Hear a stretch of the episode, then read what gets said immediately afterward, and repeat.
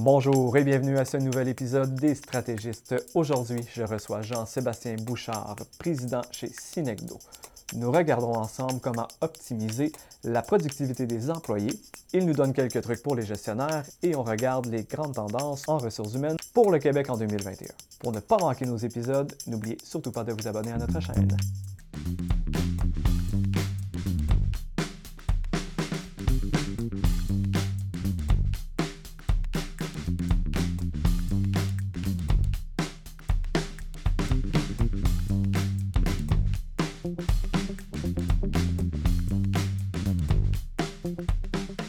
Bonjour Jean-Sébastien. Bonjour Tabi. Ça va bien? Ça va bien toi-même? Ben oui, ben oui. Merci beaucoup d'avoir accepté euh, l'invitation pour aujourd'hui. Ben, c'est un grand plaisir. Écoute, euh, à chaque fois qu'on a une opportunité de, de jaser de ce qu'on fait, euh, on, l'a saisi au vol. Tout à fait. Puis justement, Jean-Sébastien, explique-moi un peu qu'est-ce que tu fais chez Synecdo, un peu peut-être même ton parcours, comment tu en es arrivé là? Oui, donc euh, Synecdo, c'est une euh, jeune entreprise. C'est un projet de recherche que j'ai démarré en 2012, qu'on a continué puis qu'on a fondé l'entreprise en 2017. Euh, donc, c'est quand même assez jeune. on, œuvre en technologie. puis, en fait, on développe des technologies pour l'amélioration de la productivité, mais par les êtres humains. donc, c'est vraiment des, des, outils, des applications, puis des formations par le jeu sérieux qui vont amener la main-d'œuvre et les employés, peu importe le, processus d'affaires dans lequel ils œuvrent dans une organisation, et à s'approprier la, création de la valeur ajoutée, puis à, devenir plus productif finalement. Mm-hmm. Puis justement, avec, euh, avec ton background, euh, qu'est-ce qu'on peut s'attendre justement en 2021 côté recrutement?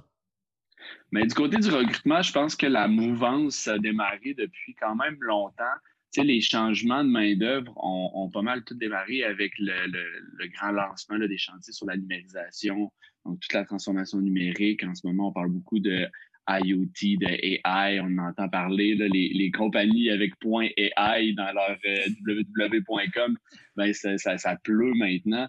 Euh, je dirais que la mouvance vers les nouvelles technologies se fait de plus en plus grande. Par contre, ce qu'on voit du point de vue de la main-d'œuvre, c'est qu'on a une plus grande pénurie, donc des, des, des, des main-d'œuvre qualifiées, ça, commence à être très difficile à embaucher. Puis, tu sais, c'est une problématique qui est occidentale. Donc, quand on regarde euh, autant en Europe, au, au, Canada, aux États-Unis, la problématique est là. Par contre, au Canada, on a, on a un petit retard sur la numérisation, surtout dans nos manufacturiers.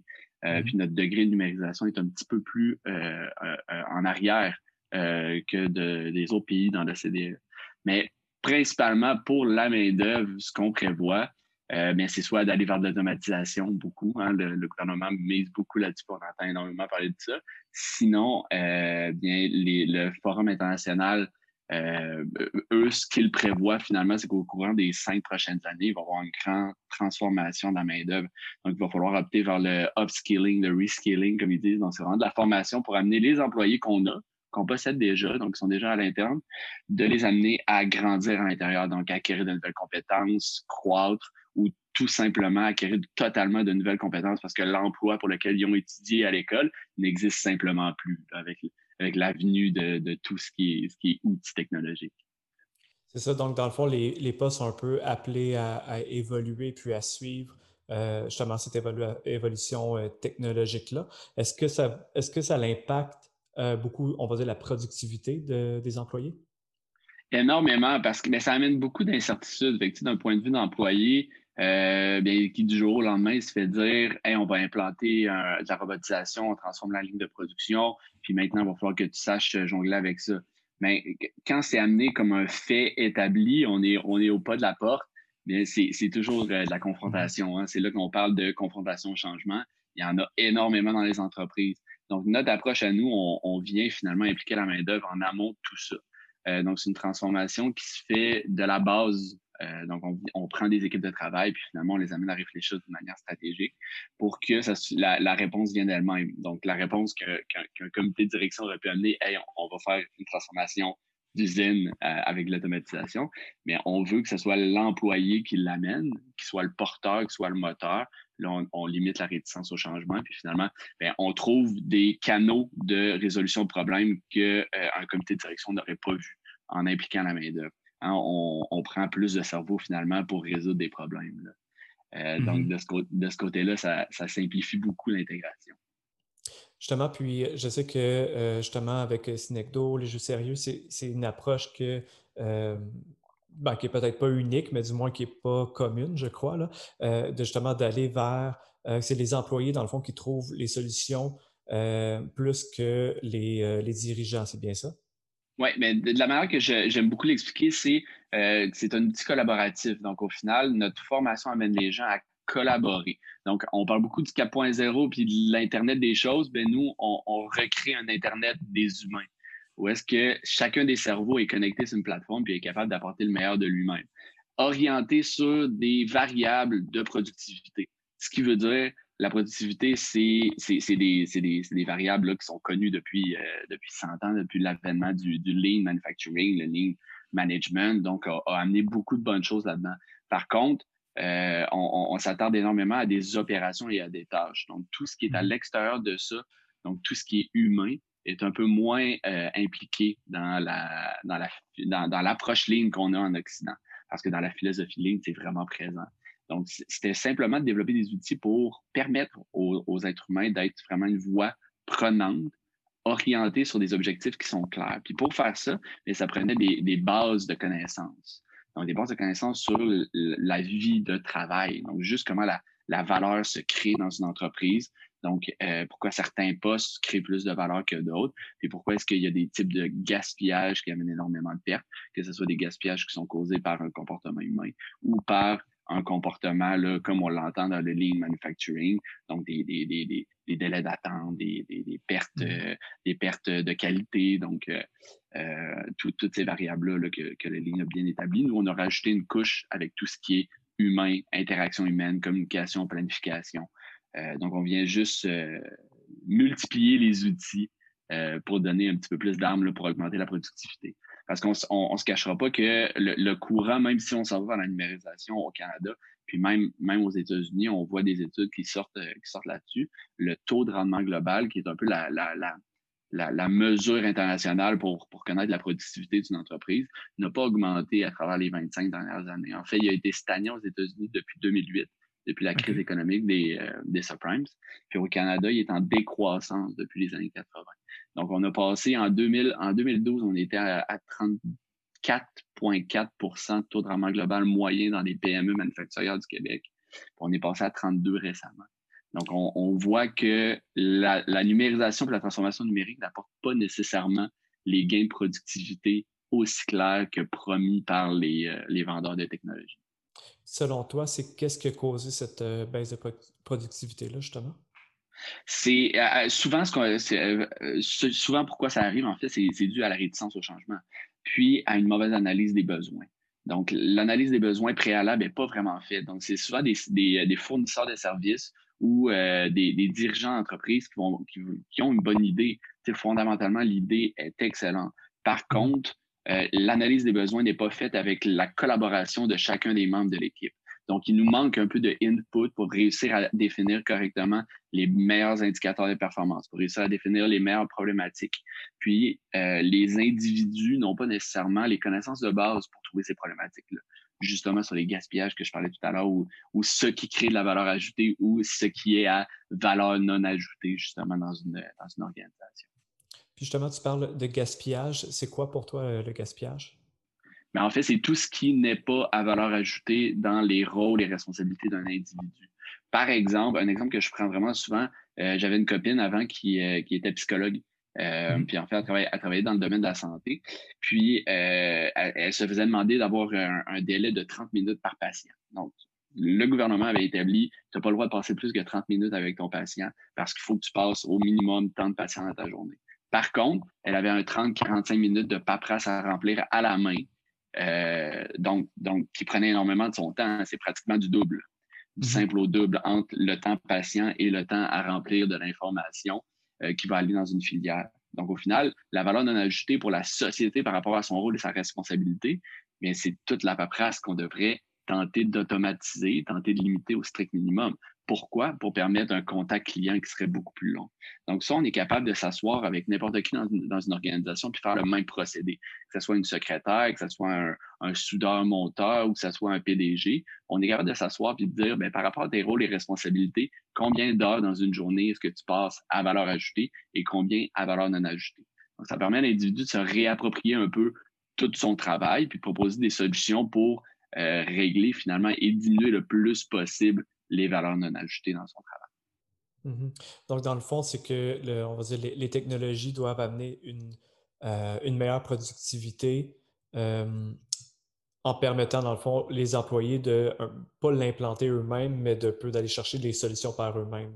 C'est un peu ça? Ben, exactement, d'avoir une bonne compréhension finalement de, de, de, ce que la technologie peut leur amener.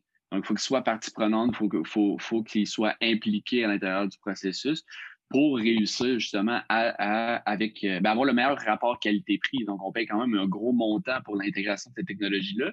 Puis au final, on l'amène un peu comme une solution miracle qui va, être, euh, qui, va, qui va tout régler le problème. Mais si on implique la main-d'œuvre, ben, on risque de trouver des opportunités que pour le coût qu'on a déjà pris pour implanter cette technologie-là, bien, on va être capable de régler 5-6 problèmes à la place d'un seul. OK. Donc, dans le fond, c'est comme, c'est pas imposé. Mettons, cette technologie-là, c'est un peu les employés qui l'amènent quasiment par eux-mêmes. Donc, j'imagine que l'acceptation est plus facile. Exactement. L'acceptation est plus facile. Ça leur permet aussi d'être euh, ouverts et créatifs sur les opportunités. Donc, un employé qui est au courant de ce qu'est la différence entre une valeur ajoutée et une valeur non ajoutée va trouver des opportunités un peu d'intrapreneurship qu'on voit, des opportunités de changement sur une ligne de production ou même dans, un processus administratif, des opportunités pour euh, aller chercher de nouvelles compétences, aller chercher de nouvelles connaissances, aller s'instruire sur un nouveau procédé qu'il n'y a pas encore au Canada. Donc, on voit beaucoup de, de motivation euh, ramenée avec ça parce que les employés sont impliqués dans un projet, ils le mènent à terme, puis on les forme à suivre des indicateurs de performance qui ont un impact direct sur la rentabilité de l'entreprise. Donc, notre formation par le jeu sérieux amène les gens à comprendre euh, le macro scale, la grosse image de c'est quoi la vie d'entreprise à la place d'être scindé en petits silos fermés avec des ailleurs. Bien, on leur amène vraiment cette vision globale pour qu'ensuite de ça, bien, les, les indicateurs euh, de performance qu'on qu'on implante, bien, en fait, ils mm-hmm. soient vraiment de, du niveau micromanagement. Donc, l'employé se retrouve avec, avec, la double vision maintenant. Donc, vraiment global et ensuite de focuser sur sa petite partie pour que chacun des engrenages, finalement, roule parfaitement et soit conscient de la globalité de, l'organisation. Mm-hmm. Puis justement, tu as parlé un peu d'intrapreneurship. Euh, est-ce que le, est-ce que ça permet d'être plus autonome? Est-ce que comment on peut amener justement un employé à être plus autonome ou à être plus même proactif euh, à l'intérieur d'une compagnie?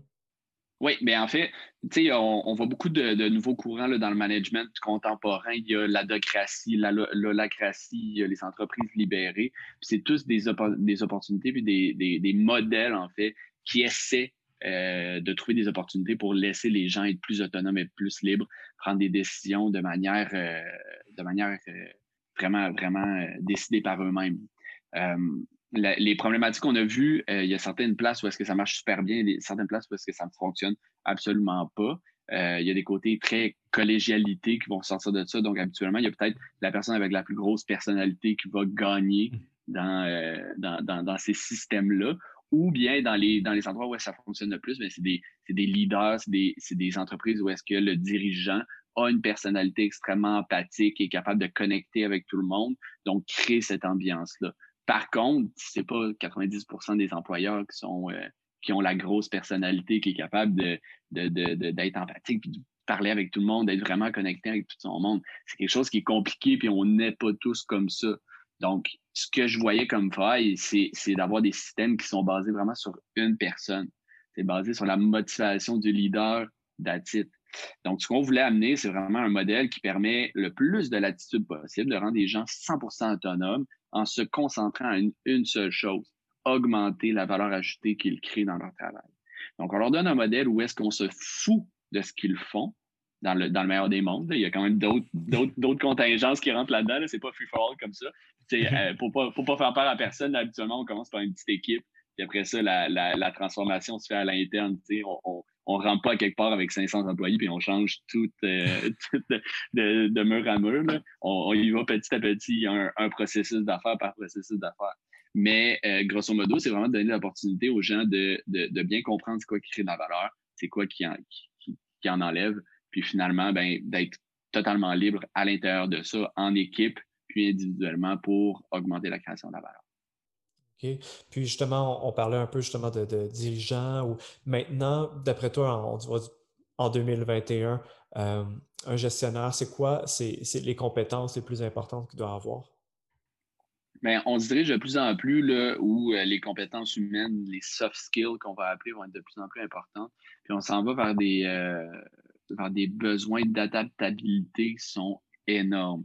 Les changements tant générationnels que technologiques vont s'accélérer et s'accélèrent déjà depuis dix ans.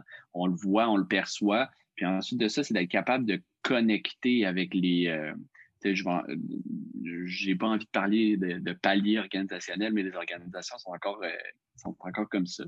Mm-hmm. Euh, donc, c'est vraiment d'être capable pour un leader de connecter avec les gens qui, euh, qui sont théoriquement dans leur hiérarchie plus en bas dans l'organisation. Parce qu'on ne se cachera pas qu'encore au Canada, puis ben, c'est une ADP Ressources humaines qui avait sorti une étude il y a deux ans, c'est 98% des gestionnaires d'entreprise qui sont vraiment déconnectés finalement de la réalité de leurs employés. Donc, c'est vraiment des gros ratios.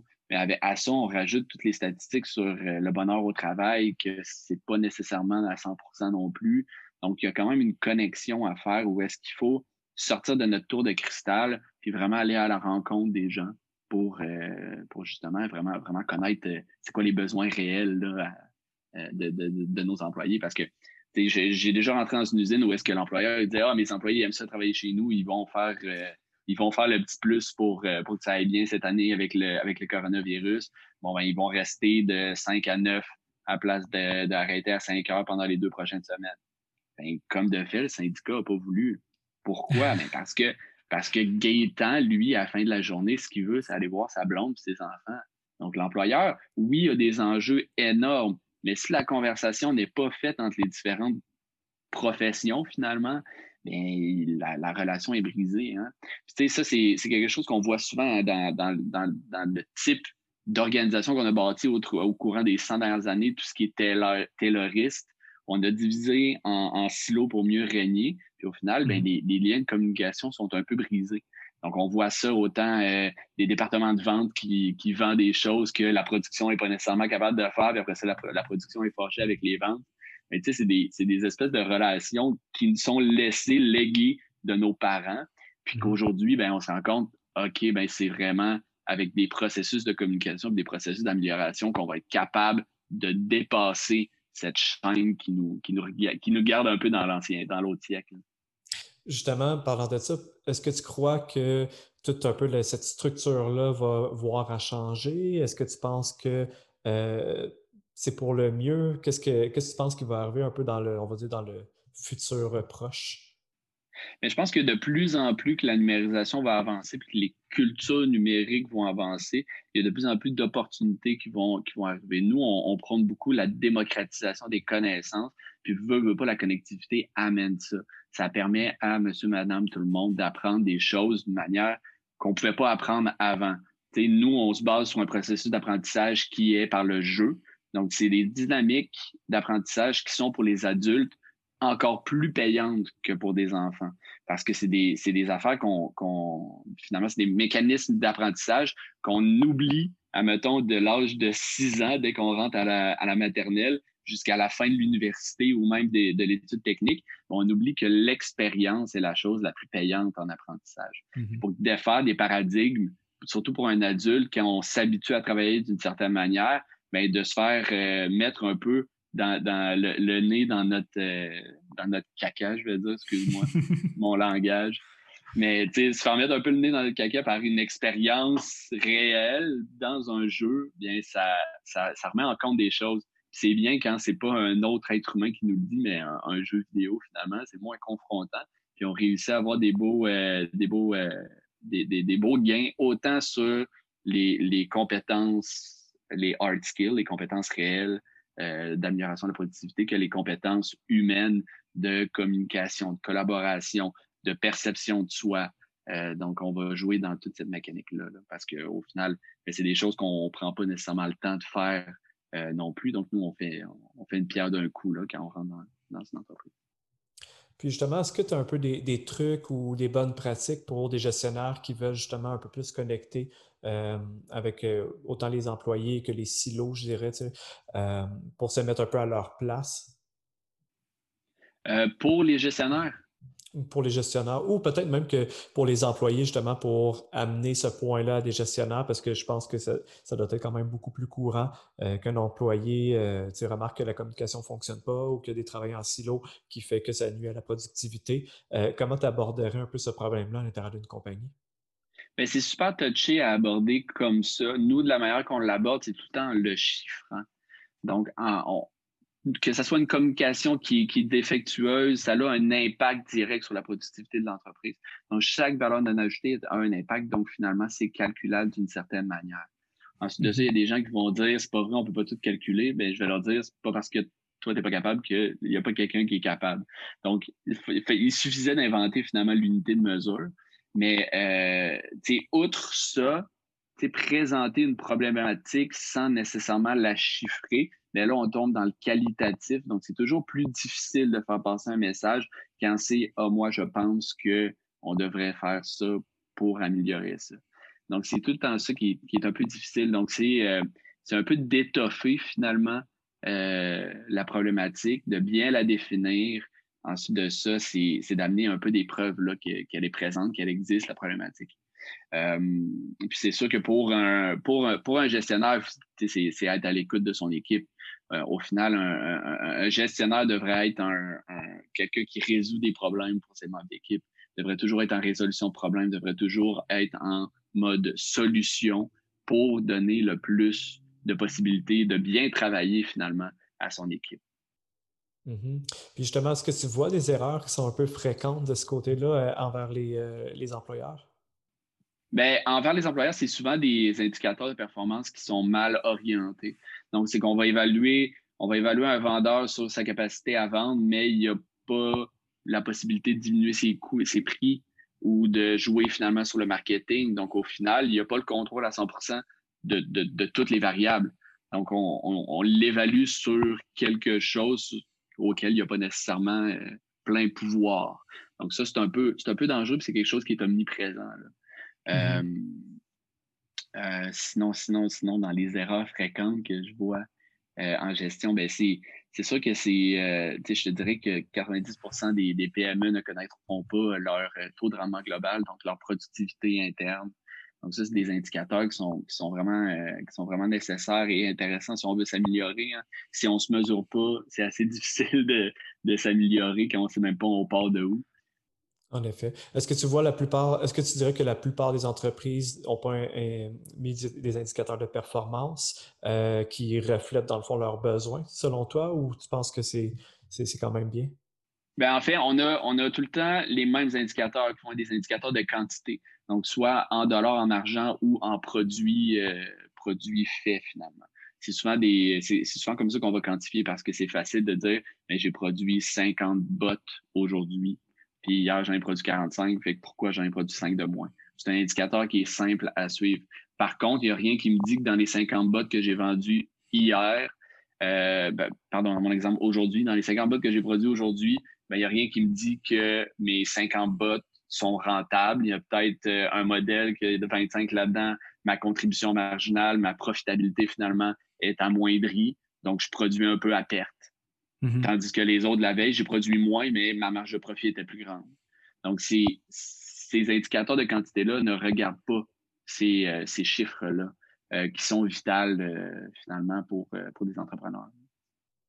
OK, parce que j'imagine que si tu n'as pas une idée un peu du, coût de la main-d'œuvre par pièce ou le prix des fabrications, les prix de, de défauts ou de problèmes de qualité ou d'assurance de un peu d'assurance qualité, j'imagine que ça fait quand même un gros impact euh, au bout de la ligne, au bout de l'année sur la rentabilité d'une entreprise, surtout si on est dans un domaine manufacturier, j'imagine? Exactement, mais aussi dans le domaine du service. Dans, le domaine du service, c'est encore plus éloquent parce que les euh, ben, autant dans, la comptabilité que dans le haut manager, ça va être plus complexe de calculer la rentabilité parce que ben, ton variable, c'est quoi, ton frais fixe, c'est quoi, ton taux de qualité, ton, taux d'efficacité, ton taux de disponibilité, c'est toutes des variables qui sont un peu plus floues. Tandis que sur mm-hmm. une ligne de production, c'est plus simple quand on implique la main-d'œuvre. C'est assez, assez facile à faire tous ces calculs-là à l'interne. OK, donc c'est pas, même si c'est plus difficile dans le domaine du service, c'est quand même quelque chose de nécessaire, mettons, pour euh, améliorer la productivité des employés, je comprends bien. Oui, oui, oui. oui. Ben, ça permet, ça permet d'un, euh, de, donner, de donner des indicateurs qui sont clairs, qui sont nets, qui sont précis, puis qui vont parler aussi avec la tête dirigeante. Donc, l'employé est capable d'avoir un petit peu le même langage euh, donc son employeur. C'est un peu ça l'objectif pour améliorer la communication. Donc, la manière que, que moi j'ai toujours vu, c'est que je travaille en traduction finalement. Je permets aux employés de parler le même langage que leur employeur. C'est un peu, c'est un peu comme ça que, que, je me vois là, quand, mm-hmm. quand je travaille avec des entreprises. Puis, si on parle un peu de euh, l'industrie 4.0, euh, est-ce que tu as un peu des réflexions sur comment la transformation numérique va aussi un peu affecter cette industrie-là ou euh, comment ça, ça arrive au Québec, parce que je sais qu'au Québec, on est tout un petit peu plus, euh, je dirais, un peu en retard euh, par rapport aux autres. Est-ce que tu as un peu des réflexions de ce côté-là? Bien, tu sais, la stratégie 4.0 du gouvernement a été très lente à être, à être impliquée. Là. Il y a des pays qui mm-hmm. sont beaucoup plus en avance que nous autres. Euh, donc, je pense que le, le, Québec a un historique d'attendre après le, après le gouvernement pour faire des gros moves euh, comme ça. Les entreprises québécoises ont un historique un peu comme ça. Donc, oui, on a du retard, mais quand on s'y met, les Québécois, on est capable d'aller extrêmement vite et de devenir extrêmement bon. Donc, en ce moment, ça va, ça va très vite. Les, aides financières sont là, l'aide gouvernementale est présente. Donc, ça peut aller extrêmement bien. Mais comme je disais tout à l'heure, les cas de euh, transformation 4.0, qui a donc une, usine qui est devenue totalement connectée, c'est des, des, endroits où l'entrepreneur, le dirigeant s'impliquait énormément et était très présent émotionnellement et empathiquement. Donc, les places où est-ce qu'on voit des échecs, par contre, ben, c'est des endroits où euh, justement l'entreprise est plus euh, en silo, la communication se fait moins bien entre le dirigeant et ses employés. Donc, c'est des endroits où est-ce que là, dès que tu as un petit grain de sable, ben, c'est des dépassements de coûts qui sont énormes. Euh, pour donner une idée, c'est les Cisco, qui, est une, qui, est une, firme de, de TI là, internationale, mm-hmm. qui ont fait un sommet en 2018, un sommet sur les, les IoT, Internet of Things 4.0 finalement. Euh, donc, il regroupait plus de 1700 dirigeants d'entreprise à travers les États-Unis, le Canada, l'Inde, euh, l'Angleterre, euh, et puis, puis l'Allemagne. Puis finalement, à travers les 1600 personnes qui ont été sondées, 75% des gens qui avaient investi en 4.0 voyaient que ça n'atteignait pas les objectifs qui avaient été mis. Donc, 75% des investissements n'avaient pas atteint les objectifs. Ah, de ce sondage-là, ce qui ciblait, c'était quatre facteurs, euh, puis les quatre étaient rattachés à la main-d'œuvre puis à l'humain. Euh, donc, c'est des main-d'œuvre euh, main d'œuvre mal formée, euh, problématique à s'entourer des bonnes ressources dans l'écosystème, euh, des, des, l'analyse de besoins qui a mal été faite. Donc, c'était, vraiment toutes ces mécaniques-là qui, qui est. Donc, on, on, visait vraiment, puis on vise encore, on est vraiment dans une, dans une société qui vise la technologie, puis après ça, ben, l'être humain va devoir rattraper à un moment donné, à bout de souffle, la technologie qui est allée beaucoup plus rapidement que, euh, que, ce que l'humain pouvait apprendre finalement. Donc, on, court tout le temps à, essayer de rattraper ce, gap-là.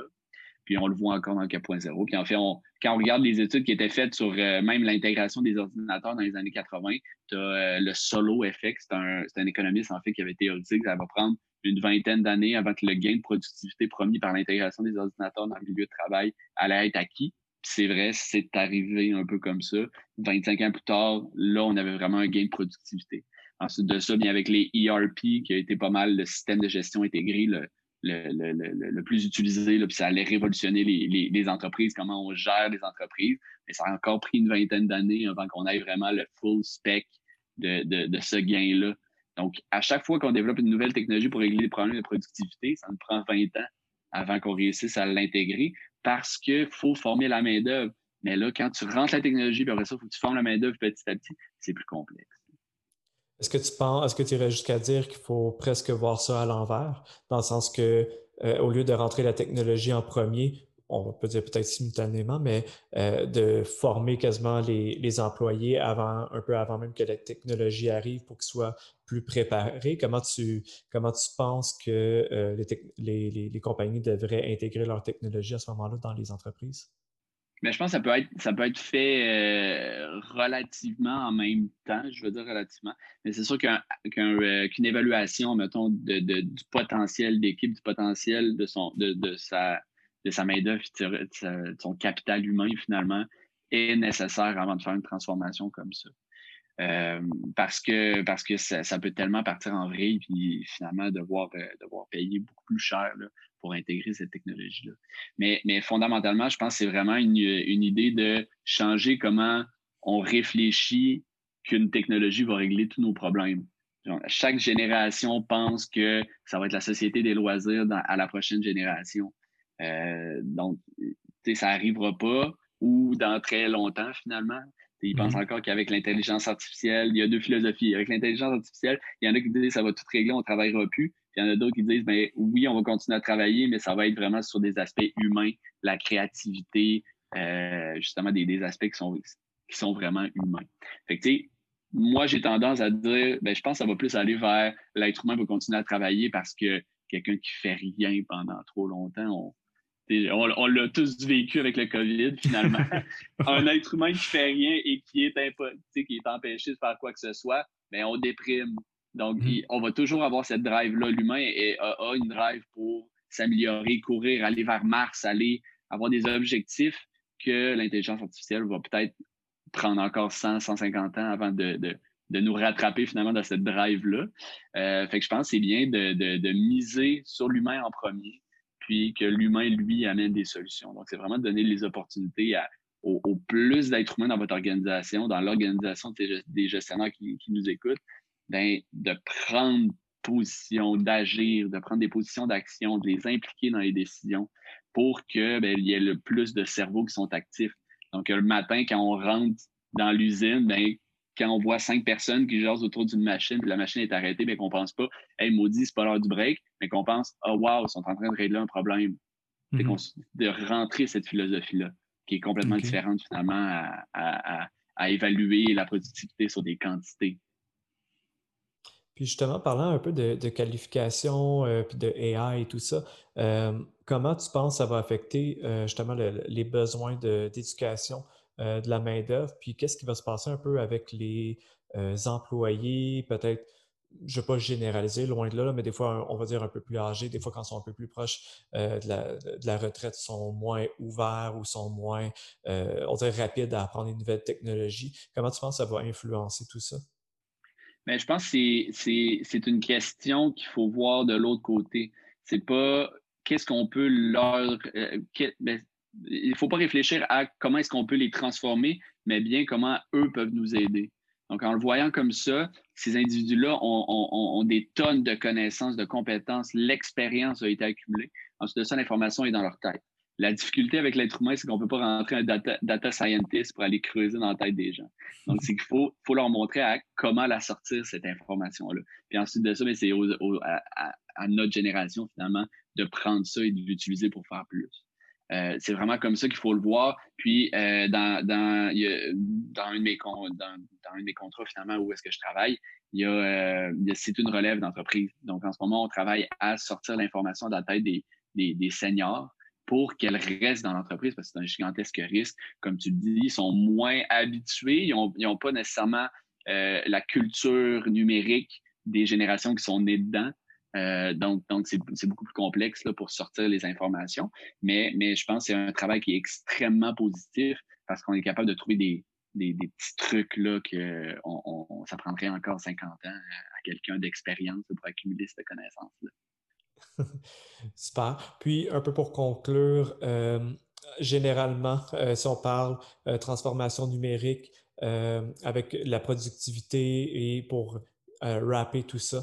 Euh, qu'est-ce que tu nous dirais d'après toi dans le, dans le futur proche? Qu'est-ce qui va être un peu les, tendances euh, côté transformation numérique, emploi, RH? c'est une grosse question. ben, je pense que les tendances vont continuer. ben, en, fait, ben, la tendance est encore est, déjà là puis est déjà bien partie. C'est quelque chose qui nous amène, qui nous vient vraiment de, de, la France, de l'Europe. On le voit beaucoup. C'est toute l'expérience marketing et RH qu'il faut, qu'il faut un peu ben, ben, finalement, l'idée de, de, vraiment avoir une, entreprise qui prend soin de ses gens, euh, puis qui a, un marketing finalement qui, euh, qui s'en occupe. Euh, par contre, ça, a énormément de bienfaits, mais par contre, c'est encore des solutions qui sont top-down, donc qui partent d'un comité directeur qui ont, décidé qu'il y allait avoir un directeur marketing pour les RH, puis qu'on comprenait cette stratégie-là. Donc, donc, ça, c'est vraiment le courant le plus prédominant, je dirais, pour les, euh, pour les RH en ce moment. Euh, pour ce qui est de la productivité, bien, on continue quand même euh, avec tout ce qui est, ce qui est, ce qui est technologie. Donc, c'est vraiment la technologie qui prime. Donc, c'est un, peu ça les, les courants.